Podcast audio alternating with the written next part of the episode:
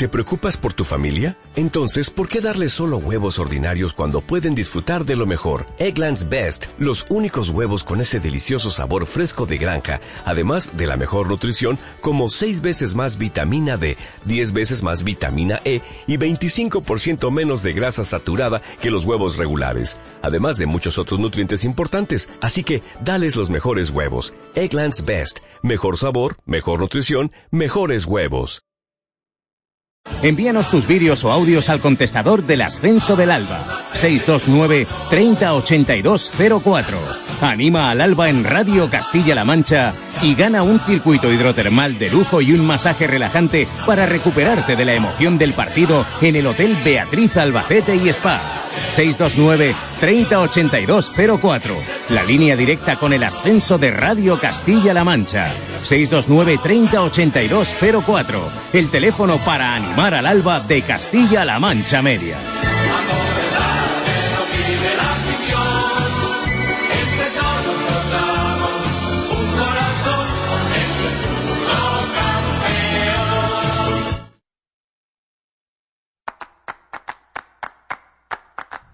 En Radio Castilla-La Mancha, Tiempo de Toros. José Miguel Martín de Blas.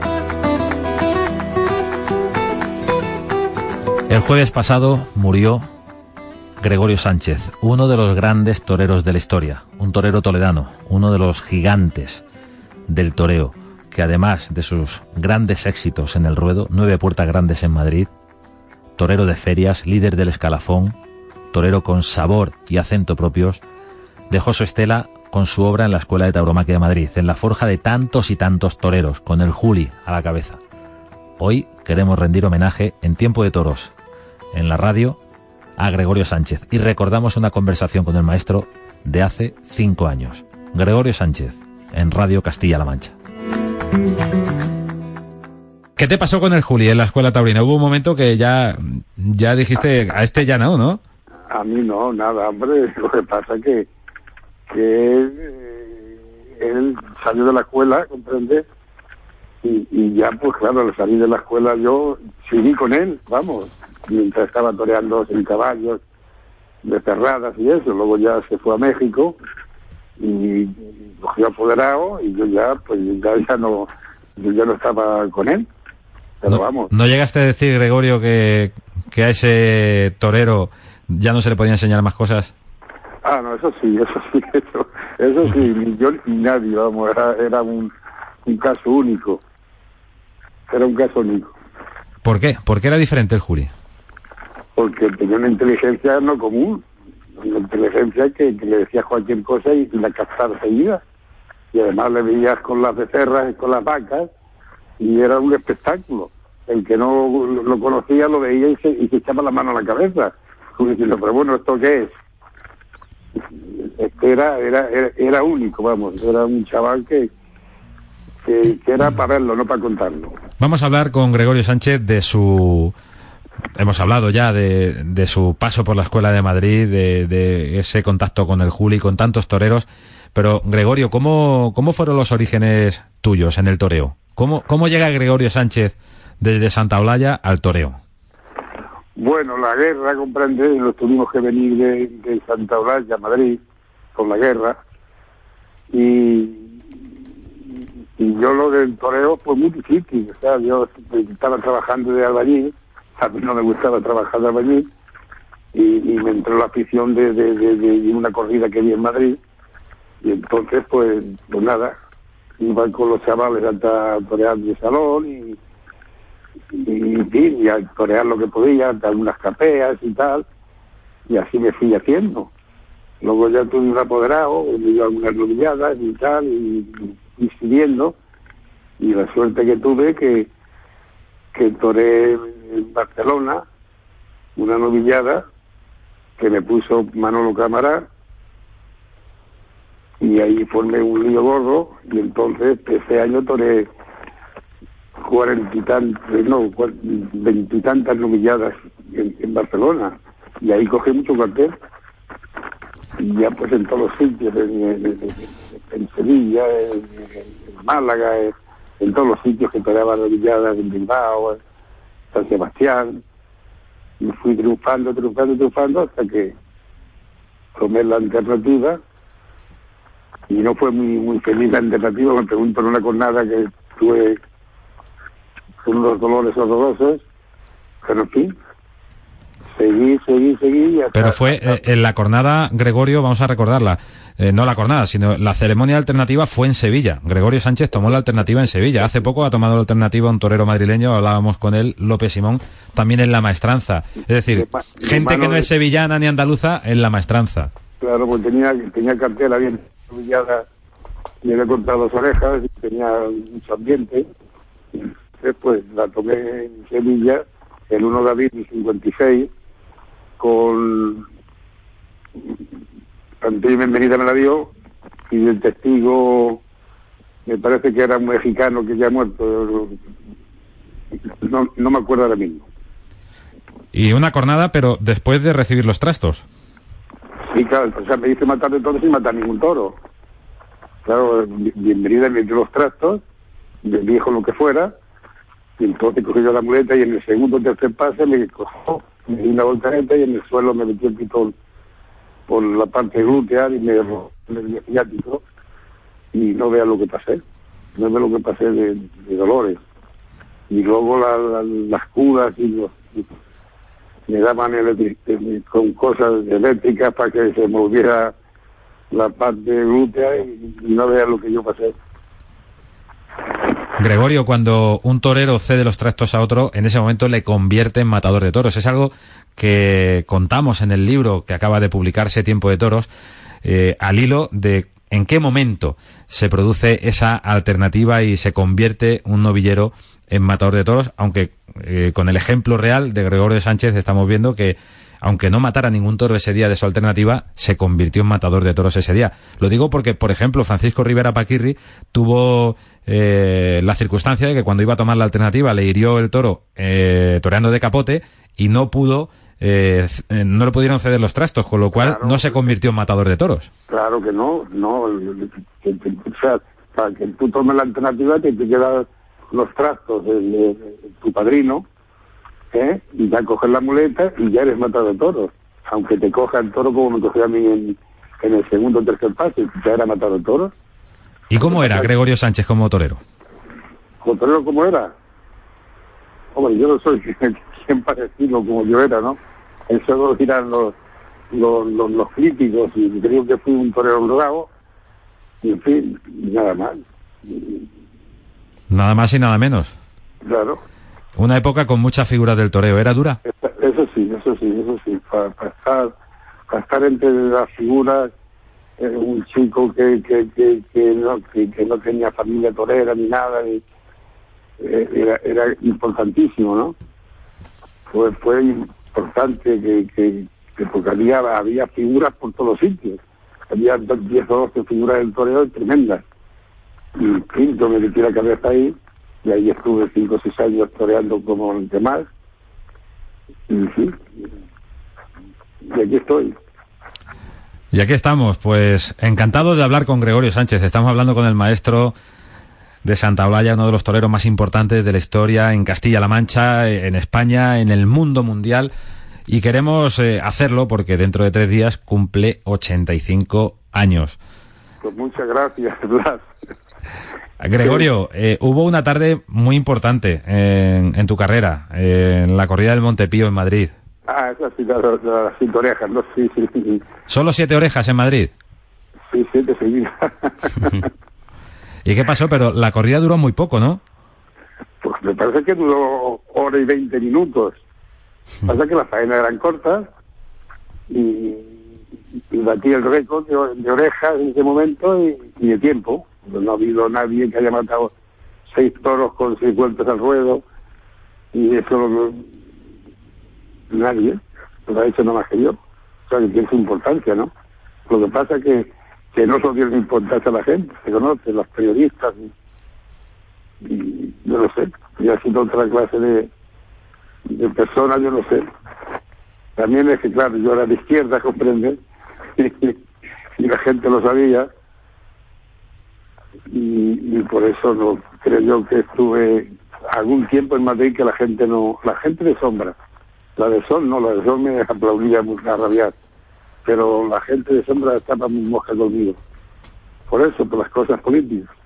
¿Y eso, eso trascendía en el ruedo? Sabía, ¿eh? ¿Eso trascendía en el ruedo? Hombre, la claro. opinión de cada, de cada Sí, torero. Por lo menos conmigo sí. Sabían que la, habían fusilado a mi padre, el 8 de mayo, que yo cumplía los, los años el día 9, lo sabían y estaban conmigo pues hasta que un día me, me jugué la vida y ya la gente ya se olvidaron un poco, ¿no? Pero sí, conmigo se, se portaron la sombra, vamos, el sol era, era un fenómeno conmigo. Gregorio, ¿cómo te recibieron los toreros? Porque llegas a la alternativa con 28 años. Con ¿Cómo, 28, cómo- sí, casi cómo- con cómo- 29. cómo te miraban los compañeros en el patio cuadrillas? Casi No, no, todos o muchos más jóvenes que tú. Muy bien, hombre. No, no, sabían. Eh, nada, pues como un- uno más que toma la alternativa y, y un torero más. La referencia de Domingo Ortega supongo que habrá sido inevitable a lo largo de toda la carrera de Gregorio Sánchez.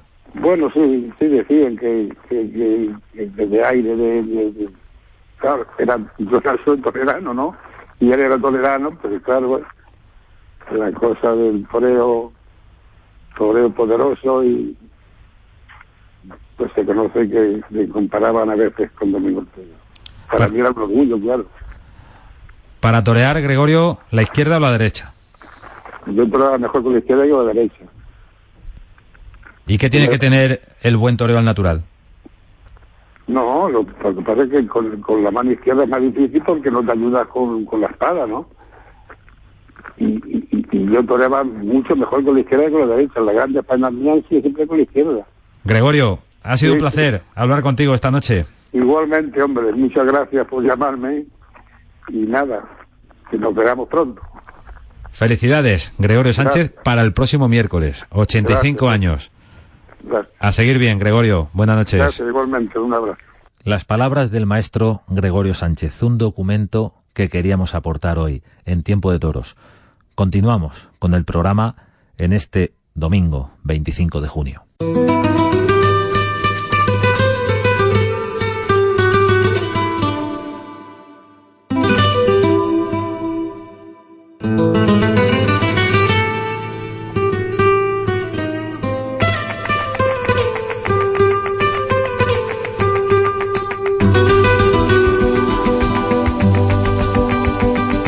Tiempo de toros en la radio, tiempo de toros en Radio Castilla-La Mancha, en Castilla-La Mancha Media. Abordamos ahora una historia que ha tenido a Toledo como protagonista. Toledo y el Toro Bravo, porque Toledo ha sido la sede en los últimos tres días del noveno Congreso Mundial Taurino, un congreso de veterinaria. Está con nosotros un amigo, es veterinario, es periodista y pertenece al comité de organización de este congreso. Adolfo Rodríguez Montesinos, ¿cómo estamos? ¿Qué tal, José Miguel? Encantado de saludarte. ¿Qué significa un Congreso Mundial Taurino de Veterinaria? ¿Para qué se hace? Bueno, pues esto fue una iniciativa que creó Antonio Borregón, el anterior presidente del Consejo General de Colegios Veterinarios de España, intentando que la ciencia veterinaria, los veterinarios estuvieran pues en la vanguardia de los conocimientos, del estudio en torno al toro de Lidia y que pudieran aportar a la fiesta de los toros, es decir, que no fueran un elemento decorativo del, eh, del espectáculo taurino ni de la crianza del toro de Lidia, sino que eh, se formaran en esta materia, investigaran, estudiaran, hicieran avances, etcétera. Y entonces había que buscarle un escaparate a esto y de esta manera pues nació el Congreso Mundial Taurino de Veterinaria que se sucede cada tres años en diferentes lugares. A partir de ahí, pues em, vienen muchos veterinarios, unos 400 de media eh, por congreso, incluso en algunos casos se han superado estas cifras. Y allí vienen veterinarios pues de España, de Portugal, de Francia, pero también de países americanos como México, como Colombia, como Perú o como Venezuela en las diferentes ediciones.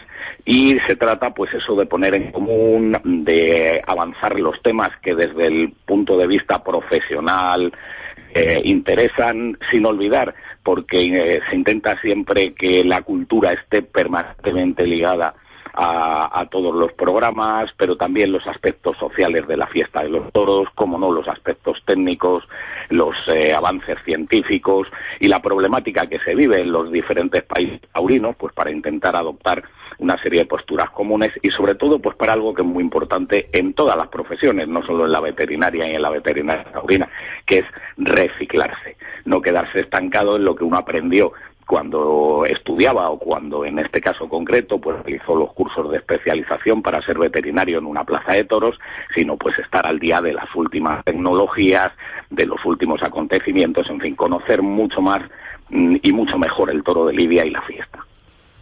El plano o el papel del veterinario en la fiesta de los toros eh, se desdobla, eh, tanto la función en la plaza, eh, tema de reconocimientos, como la otra función a veces eh, más invisible que es fundamental, el cuidado del toro y la atención al toro en su hábitat, en la ganadería sin duda, el, eh, bueno, yo creo que además esta, esta que es más silenciosa es la más importante de todas, los avances tecnológicos, el que la veterinaria esté ahí para dar soluciones a los ganaderos frente a los problemas principales que han podido venir acuciando a las, eh, a las ganaderías, es decir, el, el veterinario ha estado ahí codo a codo con el ganadero, pues para solucionar primero problemas de caídas, problemas que estaban muy vinculados a alimentación, para diseñar cómo debía ser esa crianza del toro de Lidia, para resolver los problemas del deterioro, por ejemplo, de los cuernos durante todo el periodo de crianza.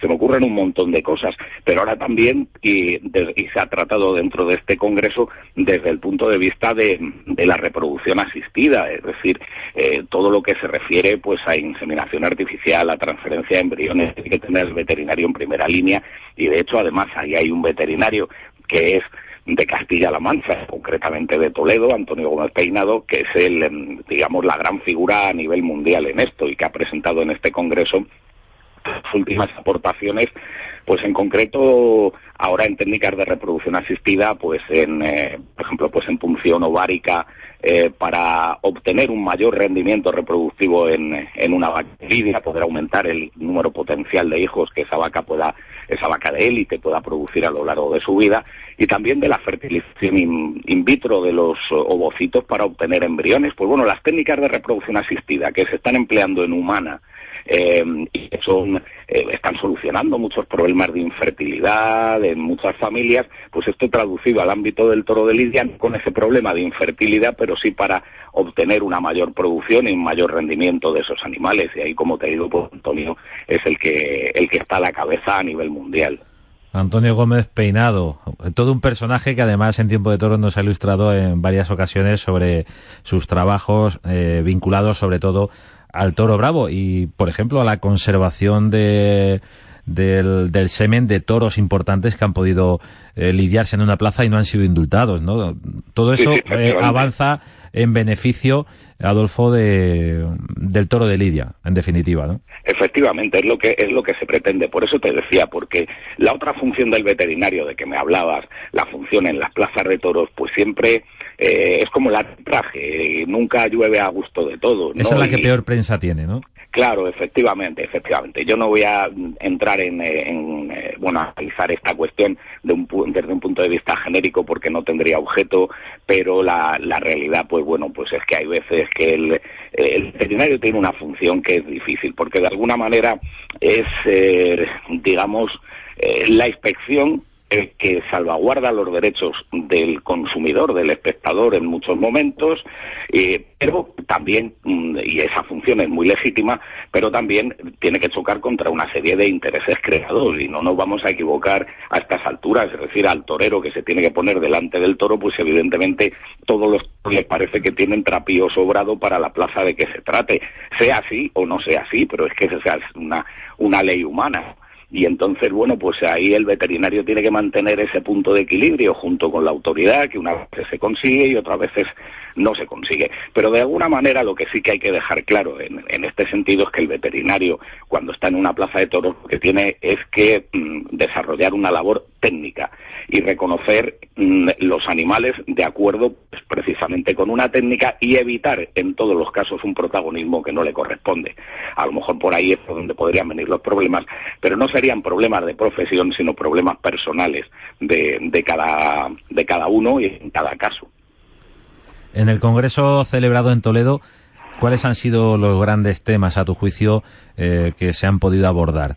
Desde el punto de vista de la veterinaria, desde el punto de vista eh, de, la veterinaria eh, ligada al toro bravo, bueno, pues eh, hombre, cuando uno participa en el diseño del programa, pues prácticamente casi te enamoras de todas las conferencias, porque todas tienen aquel y de las mesas redondas. Eh, empezando por estas últimas, pues hombre, es importantísimo eh, generalizar entre los veterinarios todo lo que se está haciendo con la carne de Lidia en estos momentos, que es un producto maravilloso, es un producto que hay que potenciar, entonces por eso se le ha dedicado una, una de las mesas redondas.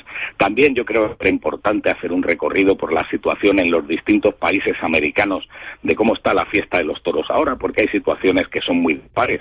Tenemos esa amenaza eh, tremenda que, se cierne sobre Colombia, que ha sido uno de los países más taurinos y que, bueno, pues ahora los políticos quieren convertirlo en todo lo contrario, los políticos de, de aquel país. Tenemos una situación en un país emergente que está yendo muy bien, como es Perú. Mm, tenemos, pues, todo el daño que el presidente Correa ha hecho, por ejemplo, pues en Ecuador.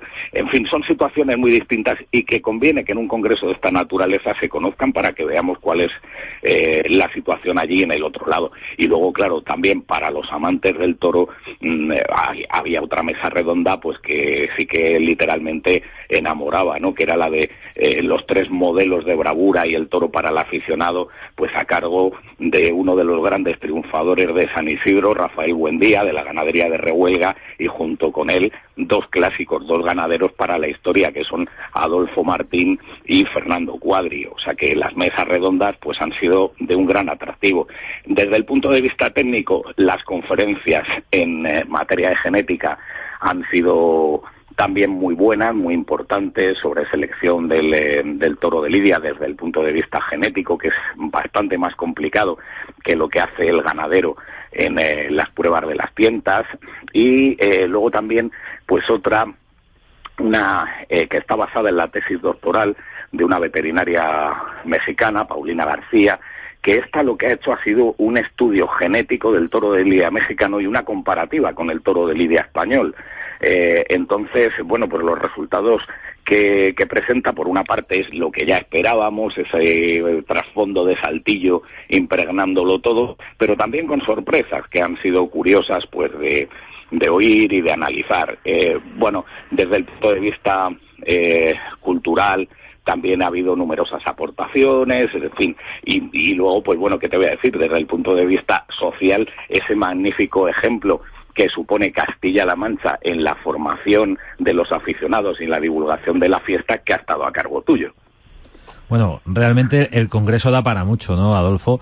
Eh, da para sacar muchas conclusiones, para servir de punto de encuentro, eh, para poner en valor también la tauromaquia, lo que comentabas ahora del modelo de Castilla-La Mancha, en el caso de Castilla-La Mancha Media, de normalizar el hecho taurino. Es decir, que, que, entre por la radio, como ahora puede ser el caso, o por esa ventana de la televisión, como algo normal, como algo que nos sitúa realmente en el segundo espectáculo de masas de este país con una implantación social fortísima, pero mm, tratarlo con normalidad, sin esconderlo efectivamente, que es lo que vosotros hacéis maravillosamente y lo que es lamentable es que tengáis que ser la excepción cuando esto que hacéis vosotros, esa normalidad de la que hablas, debía ser lo habitual en las diferentes comunidades autónomas, es decir, déjeme usted elegir.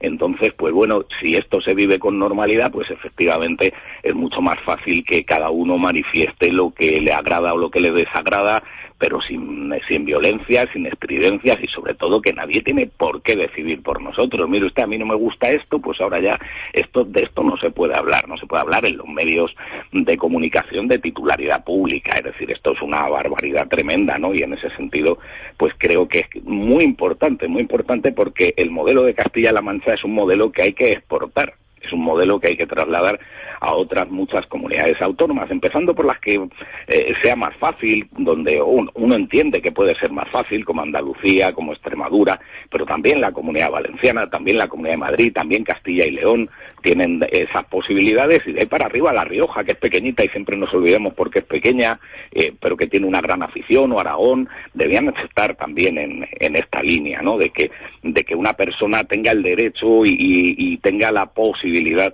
de ser formada en lo taurino desde su infancia para que eh, de alguna manera reciba los toros como los, lo hemos recibido los de nuestras generaciones hasta que han empezado pues toda esta serie de absurdos eh, animalismos y dictaduras talibanes por parte de estas gentes.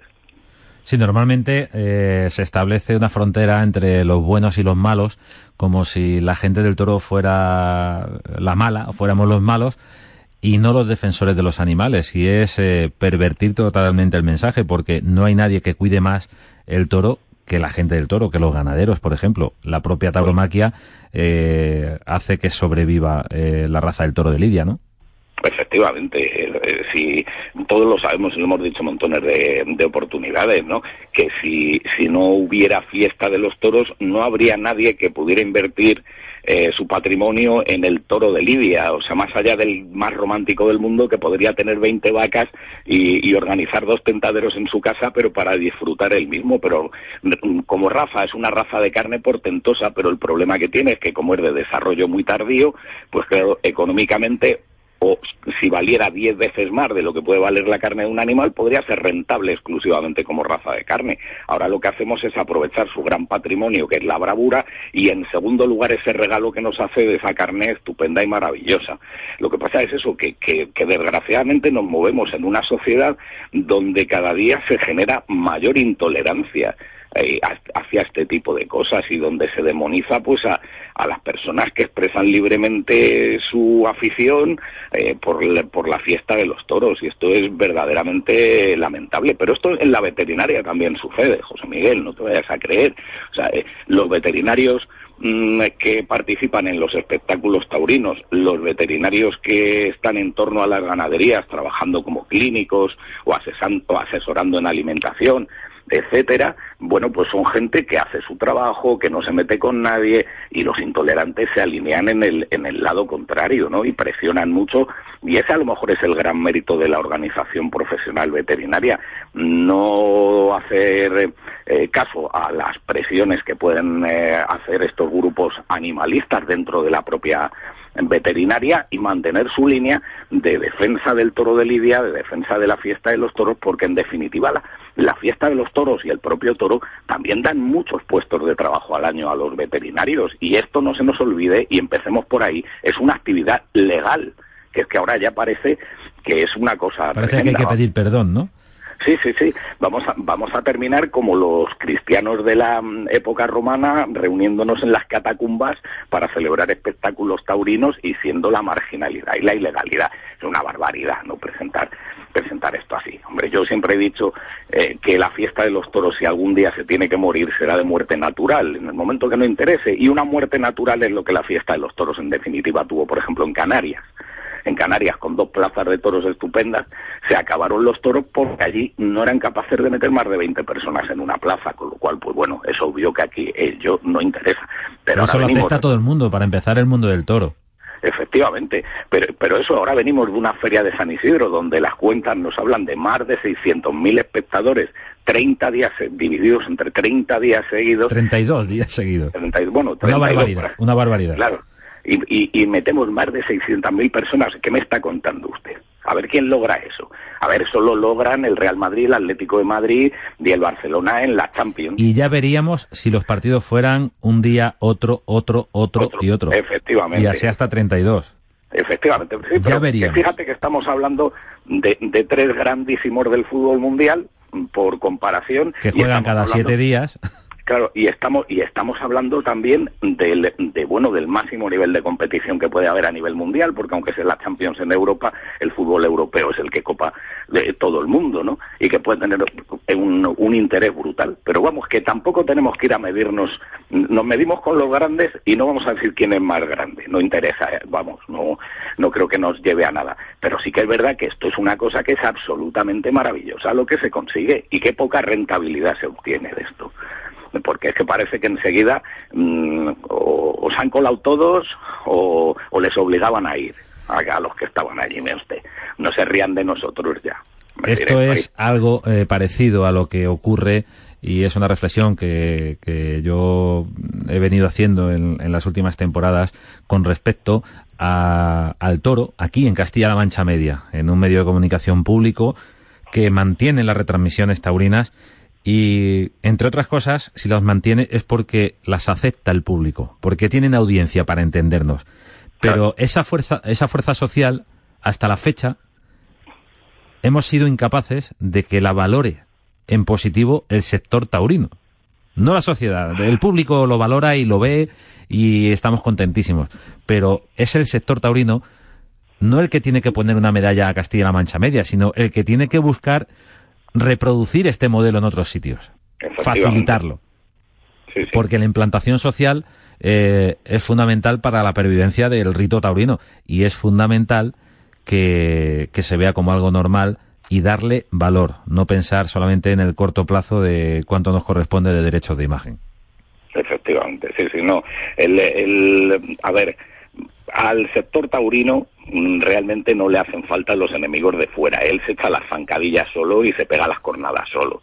Es decir, e-, ese cortoplacismo del cual tú hacías, al cual hacías referencia hace un instante, el, em, el ande yo caliente y ríase la gente, pues que lo han aplicado mucho. Es decir, yo ya estoy muy cómodo. ¿Yo para qué mm, voy a, a dar un paso más allá? ¿Yo para qué voy a arriesgar? En, eh, en, lo que sea, no, no en ponerse delante del toro, que entiendo que se arriesga siempre, sino en, en, en eso, en, la difusión de la fiesta, en, dar un paso adelante, el pisar más firme, en actuar, presionar sobre las autoridades, ya sean autonómicas o del Estado. Pero no, cada uno vaya a lo suyo, es muy difícil ponerse de acuerdo, todas las iniciativas que se han hecho no nos han llevado a nada y bueno, y el toreo pues está condenado a ser siempre pues un reino de taifas o una guerra de guerrillas donde cada uno va a sus intereses y donde los intereses generales pues son muy difíciles de, de mantener no en el corto plazo porque siempre hay buena voluntad eh, surge una fundación una federación o un, lo que le llamemos pero al cabo de los tres meses pues eh, tenemos el efecto gaseosa es decir que esa gran manifestación de Valencia con todo el toreo ahí demostrando la fuerza que, se tiene y tal, pues es flor de un día, flor de un día. Hay que canalizarlo, eso hay que canalizarlo. Adolfo Rodríguez Montesinos, en Tiempo de Toros, eh, para hablarnos de este Congreso Mundial celebrado en Toledo durante los días 22, 23 y 24. Hasta ayer duraba ese Congreso Mundial Taurino de Veterinaria. Adolfo, ¿en qué papel te encuentras más cómodo? ¿En el de periodista, en el de veterinario, en el de ganadero o en el de profesor de universidad? Hombre, en todos. Yo he tenido la suerte a lo largo de mi vida de poder... Eres el hombre del renacimiento. no, no, ya no te creas, no, no, no. Pero mm, generalmente eh, es verdad, ¿eh? hay muchas veces que la vida te lleva por derroteros que para, para obtener tus ingresos pues tienes que hacer cosas que muchas veces no te gustan. Yo realmente todo lo que he podido hacer es porque me gusta. La, la ganadería de Lidia es mi gran ilusión, mi gran vocación y, el campo es eh, el lugar donde uno coge la fuerza para luego asumir el resto de las cosas. La docencia en la Universidad Alfonso X el Sabio pues es algo muy gratificante en, en el momento actual el contribuir a formar las eh, nuevas generaciones de veterinarios. Y perdona que haga un inciso en esto. Nosotros, en nuestra universidad, en veterinaria, en las eh, distintas asignaturas, pero fundamentalmente en producción animal, en etnología, tratamos el toro de Lidia, dedicamos horas de clase al toro de Lidia, y no pocas. Eh, de manera que intentamos que todos los alumnos salgan formados en el conocimiento del toro de Lidia. Y esto tiene un efecto em, para mí balsámico, en el sentido de que la, la, gran venganza es que a ese alumno antitaurino no le vas a hacer que le gusten los toros, pero le vas a obligar a que comprenda, conozca la selección y el mundo del toro de Lidia de alguna manera. Con lo cual ya cuando salga de ahí y sea anti, que muchos dejan de serlo, aunque no pasen a ser pros, pero dejan de ser antitaurinos recalcitrantes, por lo menos ya han conocido lo que es el toro de Lidia, porque muchas veces se ataca desde el esnovismo, el desconocimiento, y en fin, todo este tipo de cosas que tú sabes que están, que están así. Nosotros nos preciamos, igual que hay decanos de facultades de veterinaria de distintos lugares de España. Por ejemplo, yo recuerdo una lamentable frase del decano de la Facultad de Veterinaria de Lugo, que decía, si te gustan los toros, en una revista de información veterinaria, decía, si te gustan los toros, no vengas a Lugo. Pues yo digo al revés, si te gustan los toros, ven a la Universidad Alfonso X el Sabio, porque aquí, mm, por lo menos tu afición se va a ver recompensada. Ya digo que, que en ese sentido mm, también es muy gratificante este tipo de labor. El periodismo, pues, ¿qué te voy a contar que, que tú no practiques y que tú no sepas? Si es que eso es algo que te fluye, te sale de dentro, ¿no? Si tienes esa inquietud de comunicar. Y la veterinaria, pues, en definitiva, lo que te da es un mayor grado de formación para poder abordar todos esos temas, con lo cual me siento eh, igual de feliz con todos los trajes, aunque si tuviera que poner uno por encima, pondría siempre la ganadería. La pasión de ganadero también de Adolfo Rodríguez Montesinos con esa vacada de Encaste Santa Coloma que se cría en Oropesa, en la provincia de Toledo. Adolfo, muchísimas gracias por estar eh, en Tiempo de Toros, por contarnos eh, sobre todo eh, esa pasión, transmitirnos esa pasión por el toro, por la veterinaria, por el conocimiento del animal mismo y enhorabuena por este noveno Congreso Mundial Taurino de Veterinaria que ha tenido a Toledo como sede. Todo un honor que la capital toledana, la capital de Castilla-La Mancha, haya sido en este caso capital mundial del Congreso, a través del Congreso Mundial Taurino de Veterinaria. El próximo tiene fecha, tiene sede fecha será dentro de tres años, porque se suceden cada, cada tres años, pero todavía no se sabe. Todavía muy pronto para saberlo. Dentro de un año aproximadamente ya se decide la sede del siguiente. Tendríais que buscar un sitio un poquito más caluroso, porque ha hecho mucho frío por Toledo todavía. Eso te iba a decir. Bueno, pues nada, pues oye, muchas gracias por toda tu colaboración y de verdad y enhorabuena a ti también por toda la labor que estás desarrollando y, y ya sabes, si se ponen mal las cosas, pues siempre no hay nada mejor que recordar al Quijote de la Mancha esa frase de ladran, luego cabalgamos. Gracias, Adolfo Rodríguez Montesinos. Hasta luego. Hasta luego.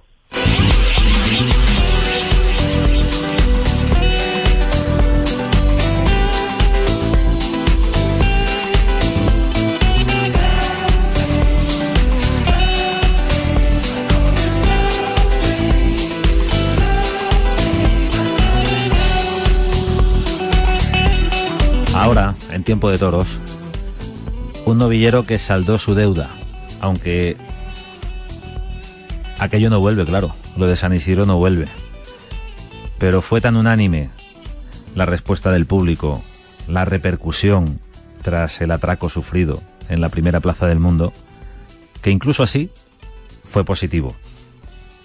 Regresaba a las ventas en un cartel de triunfadores y cortó la oreja en la novillada del pasado domingo, en una tarde que por las circunstancias recientes de la muerte de Iván Fandiño fue una tarde dura, especial, pero a la postre una tarde de crecimiento para un torero.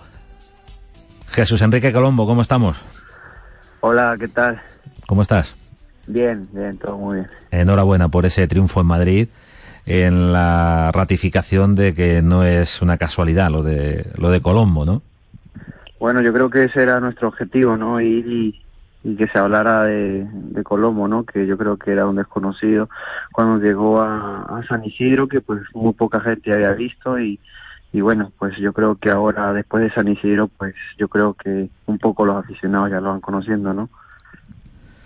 Un torero que dio una vuelta al ruedo en San Isidro, se le pidió la oreja con muchísima fuerza, ya lo hemos comentado y, en su día lo, lo contamos también, tanto en, la televisión como en la radio, y el pasado domingo eh, volvías a las ventas. Eh, ¿Cómo fue esa tarde eh, para, para un torero joven como Jesús Enrique Colombo? ¿Cómo fue esa tarde marcada por, por el recuerdo de Fandiño, pero con la novillada anunciada que se echó para adelante.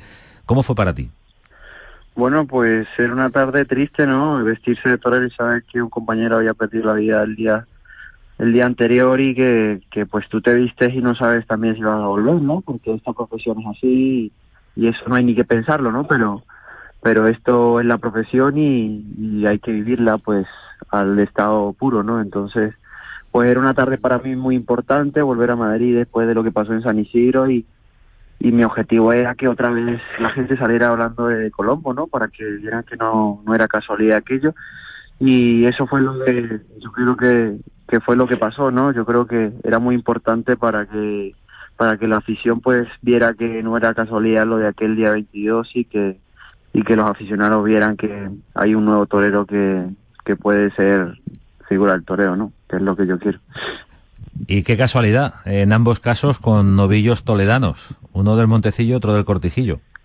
Sí. Eh, te va la tierra, que... eso es que te va la tierra. Sí, además vivo aquí en Castilla-La Mancha. Entonces... Ya, ya, ya, por eso, ahora nos cuentas. Y bueno, no, yo creo que mi segundo novillo, pues al principio, claro, igual que salió pues en su encaste, muy frío, y después cuando en la muleta, pues el toro pues lo tomó muy bien, ¿no? Al principio pues todo aquello muy frío, pero después el toro sacó un fondo de nobleza bueno y, y además que lo pude disfrutar porque el toro tuvo mucha calidad. Evidentemente, cuando hablamos de una novia en Madrid, es eh, inevitable que, que, hables del toro, ¿no? El toro, porque es prácticamente un toro. Sí, yo creo que pues sale Madrid, pues la mejor plaza del mundo y, y sale ese, ese novillo que es un toro, ¿no? Entonces, pues, pues toda la seriedad y todos los triunfos, pues tienen, yo creo que tanto eco, ¿no? Porque saben que se unen, se reúnen tantas cosas en esa plaza, la exigencia, la presión, el tipo de toro, son, son muchas cosas, ¿no? Y, vivirlo, pues, es algo muy bonito. ¿Y ahora qué? Eh, ¿Cómo se presenta la temporada? ¿Arregla muchas cosas triunfar en Madrid, dar un paso tan importante, o ya estaba dado en San Isidro? ¿Qué supuso la, la tarde de San Isidro para Colombo?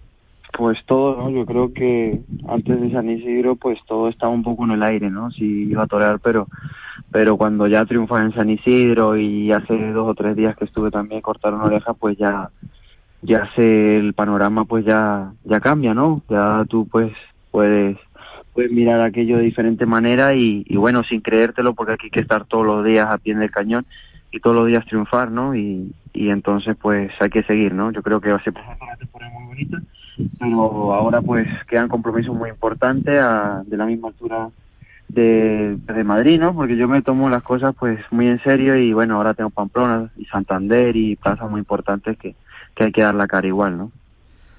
Hablas de que te lo tomas muy en serio. Eh, eh, tomárselo en serio es conceder la importancia a todas y cada una de las plazas, a todas y cada una de las tardes, ¿no?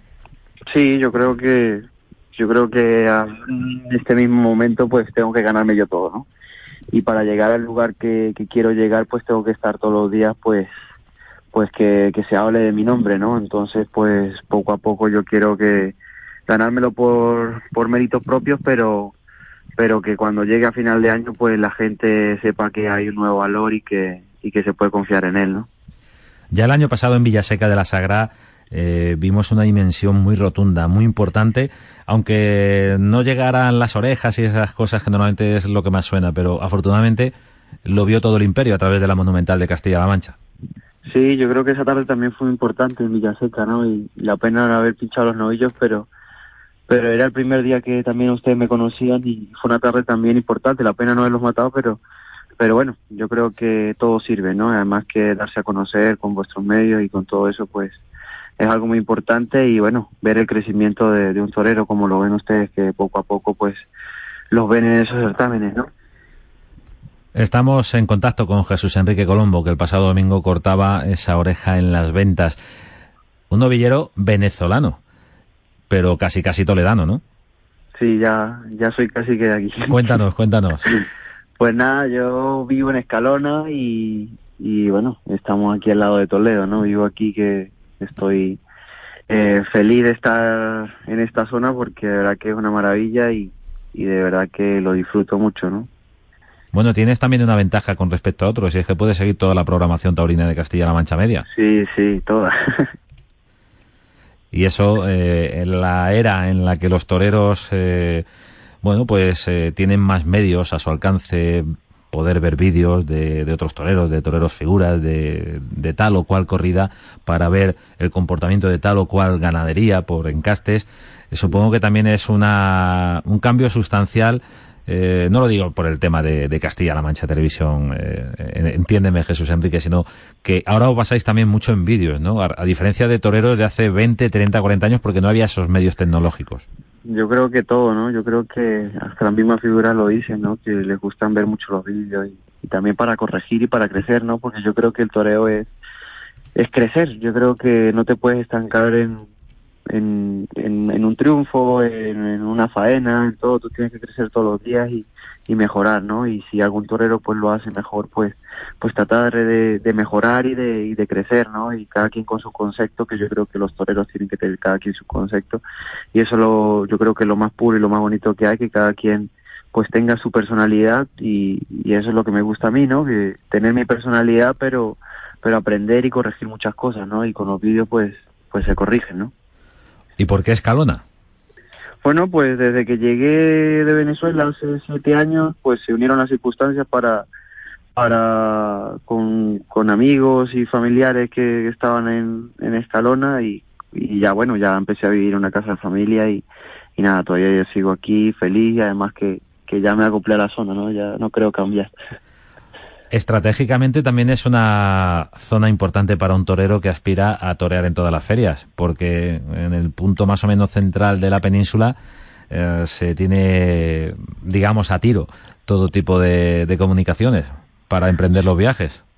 Sí, ahora aquí estoy, de verdad que, que para todos lados puedo ir, ¿no? Mayor también, la mayormente estoy aquí en la finca de Juan, en, en Jaén, pero, pero cuando no en el invierno, pues también estoy aquí y me queda todo también a mano, ¿no?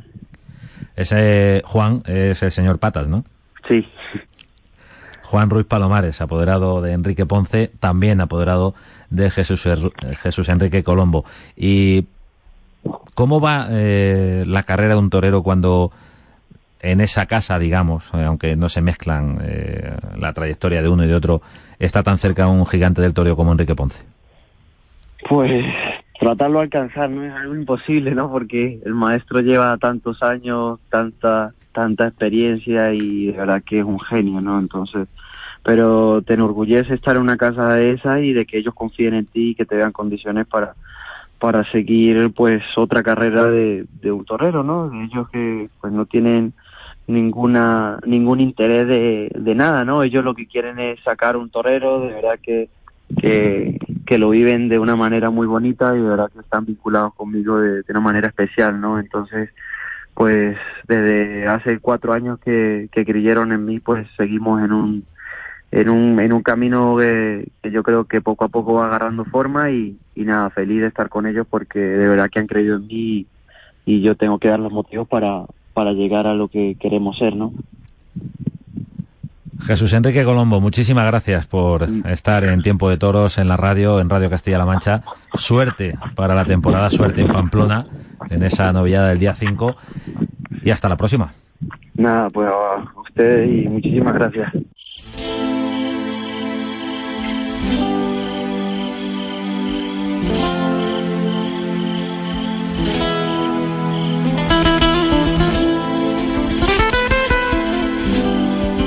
Seguimos en Tiempo de Toros en Radio Castilla-La Mancha y bueno, no se lo he preguntado a él, aunque ha aparecido eh, en la conversación su actuación del año pasado en la feria, pero se lo pregunto a otra persona que lo debe saber perfectamente y es nuestro siguiente invitado.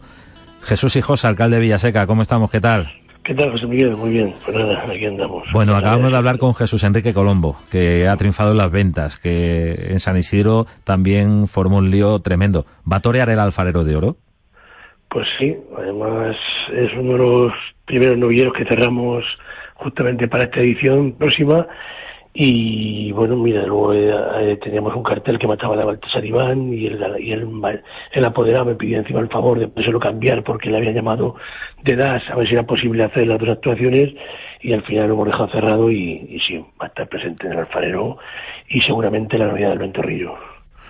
Pues nada, duda solucionada. Acabamos de, hablar con Jesús Enrique Colombo, uno de los nombres importantes del escalafón de novilleros para el alfarero de oro, como nos cuenta Jesús Hijosa. Jesús, pero la próxima cita es, eh, digamos, de momento la importante. Luego ya llegará eh, las novilladas picadas. Llega la final del alfarero de plata, la novillada sin caballos del próximo sábado. Sí, además creo que creo que una edición que creo que va a tener mucha importancia porque en el paso de los novilleros en los diferentes tentaderos hemos visto un gran nivel de, novilleros, lo que otras veces hemos visto a lo mejor novilleros más verdes, porque claro, están sin caballos y demás, y es entendible, pero sí que esta edición hemos visto a chavales muy preparados. Eh, luego, claro, este camino es muy largo y muy difícil, pero sí que hay buenos mimbres para que el futuro eh, de la que está en buenas manos. Creo que, vamos a tener una edición creo que muy importante. Un cartel compuesto con toreros que se han ganado su sitio, los tentaderos, Héctor Gutiérrez, Juan Pedro Yaguno, Tomás Rufo, Álvaro Sánchez, Francisco de Manuel, Jorge Molina. Sigue la fórmula de los seis novilleros para, para la final y la novillada de hermanos Sánchez de León. Sí, una novillada importante de una ganadería toledana, procedencia Jandilla, y bueno, hemos visto que están en buen momento los Jandilla, a ver si es verdad que estos siguen la misma trayectoria de su raíz y, y tenemos la suerte de que en vista y los chavales a la altura de circunstancias y podamos ver una buena tarde de toros y como te decía antes con esa proyección que creo que, que estamos viendo ahora mismo en el mundo de los novillos sin caballos. Una novillada que, que vamos a ver el próximo sábado en tiempo de toros el mismo día que se celebra, que se van a lidiar por la tarde, vamos a ver los novillos en el campo. Una novillada muy bien hecha, una novillada seria de esa procedencia, Jandilla Fuente y de los hermanos Sánchez de León. Jesús, eh, el planteamiento de los seis novilleros para la final es una forma de ser generoso con todos, ¿no? De dar una opción, por lo menos, a un mayor número de novilleros. Sí, es que mm, creo que, a lo mejor quedaría mejor, o no es que quede mejor, es más, es mm, más tradicional y a lo mejor con más opciones ver a un, a un chaval con dos novillos. Pero en, las circunstancias que están, con 25 novilleros en los tentaderos, pues es mejor abrir el abanico para que pueda haber más opciones y bueno, siempre está la mala suerte que te pueda tocar un novillo que no te invita, pero sí que dar más opciones a que más chavales se les pueda ver y poder jugar un poco más amplio, pues todo el abanico tan amplio que ha pasado por Villaseca en estos días, porque claro, si empezamos con que hemos tenido 80 inscripciones, pasan 26 a la selección de tentaderos, pues si abrimos la final a 6, creo que da más opciones y más oportunidades, habrá más chavales que puedan tener opciones de triunfadores y les pueda ver y más con la novedad de Villa Castilla-La Mancha, que tiene la repercusión y, el laborazo para poder debutar con caballos con cierta fuerza. Un acontecimiento importante que viviremos el, el día 1 de julio en directo en Castilla-La Mancha Media, a través de Castilla-La Mancha Televisión. Veremos la final del Alfarero de Plata. Pero, Jesús, ese día Villaseca comienza su actividad taurina mucho antes, ¿no? Sí, hemos dedicado el Día de la Toromaquia y el que bueno vamos a, recopilar pues bueno algunos de los de los festejos populares más tradicionales como es el concurso de recortes en el que va a haber cinco toledanos al que van a, van a salir forcados portugueses también que es una una variedad que se ve poco eh, últimamente. Eh, también hay un concurso de anillas, un concurso de roscaderos también de, de, la gente de Zaragoza, que bueno, son festejos populares que a lo mejor por aquí se ven mucho menos, pero que hay que potenciar en estos momentos difíciles porque realmente los festejos populares son los que unen y dan, mayor proyección a la afición. También el tema de los enanitos toreros, que llevan mucho tiempo ya sin verse últimamente porque parece que va decayendo. Y bueno, luego se va a saltar un par de becerras para los aficionados. Y bueno, en el transcurso de todo ese festejo, pues luego también va a haber encierros infantiles y concursos populares y demás. Y bueno, luego ya la Navidad por la tarde. Y luego por la noche tenemos una suelta de reses también para todos los aficionados, que bueno, creo que es para intentar un poco, eh, pues unir un poco a, la afición que a la tauromaquia y darle un día de esplendor y un día de, de, unión y de una, una, una, de fuerzas, de reunirnos, comer juntos, porque hay comida, es un pack que hemos sacado con que va incluido el festejo de por la mañana, la comida y la novillada, y bueno, pues dar un empuje, si cabe más, a lo que es Villaseca del Mundo de los Toros e intentar una también la Sagra y Toledo para dar esa proyección en estos momentos difíciles que creo que es bueno aunar a que la gente pues participe y, colabore en potenciar todo el tema de la, de la fiesta de los festejos populares. Muchas gracias Jesús Hijosa y suerte. Muchas gracias José Miguel, un abrazo como siempre, muchas gracias.